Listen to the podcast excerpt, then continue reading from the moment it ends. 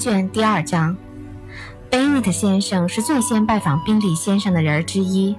本来他早就打算去拜见他，可在太太面前却始终咬定不想去。直到拜访后的当天晚上，贝内特太太才知道实情。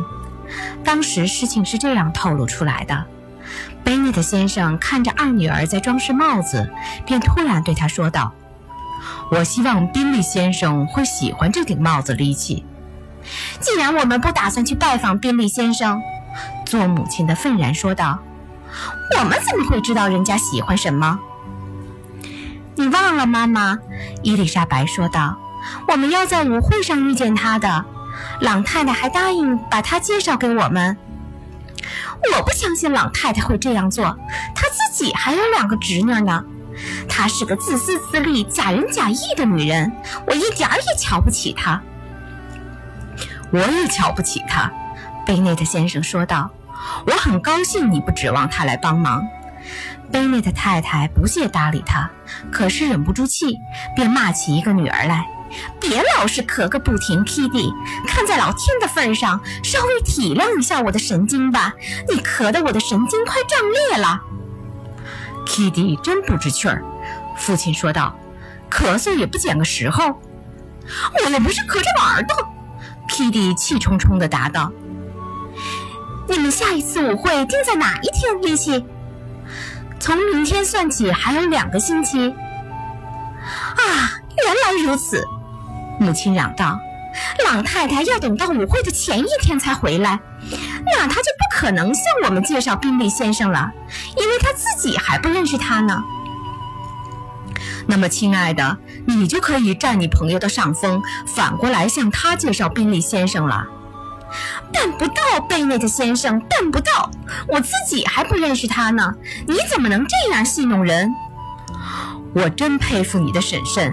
结识两周当然微不足道，你不可能在两周里真正了解一个人。不过这件事儿，我们不抢先一步，别人可就不客气了。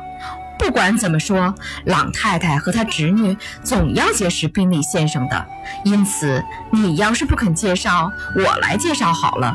反正朗太太会觉得我们是一片好意。姑娘们都瞪大了眼睛望着父亲。贝内的太太只说了声“无聊，无聊”。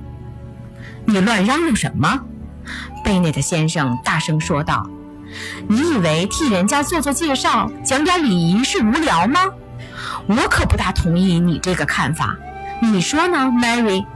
我知道你是个富有真知灼见的小姐，读的都是鸿篇巨著，还要做做札记。Mary 很想发表点高见，可又不知道怎么说是好。趁 Mary 深思熟虑的时候，Bennet 先生接着说道：“我们再回头谈谈宾利先生。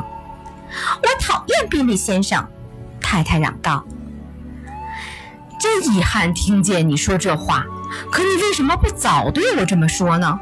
假使我今天早上了解这个情况，我肯定不会去拜访他。非常不幸，既然我已经拜访过了，我们免不了要结识他了。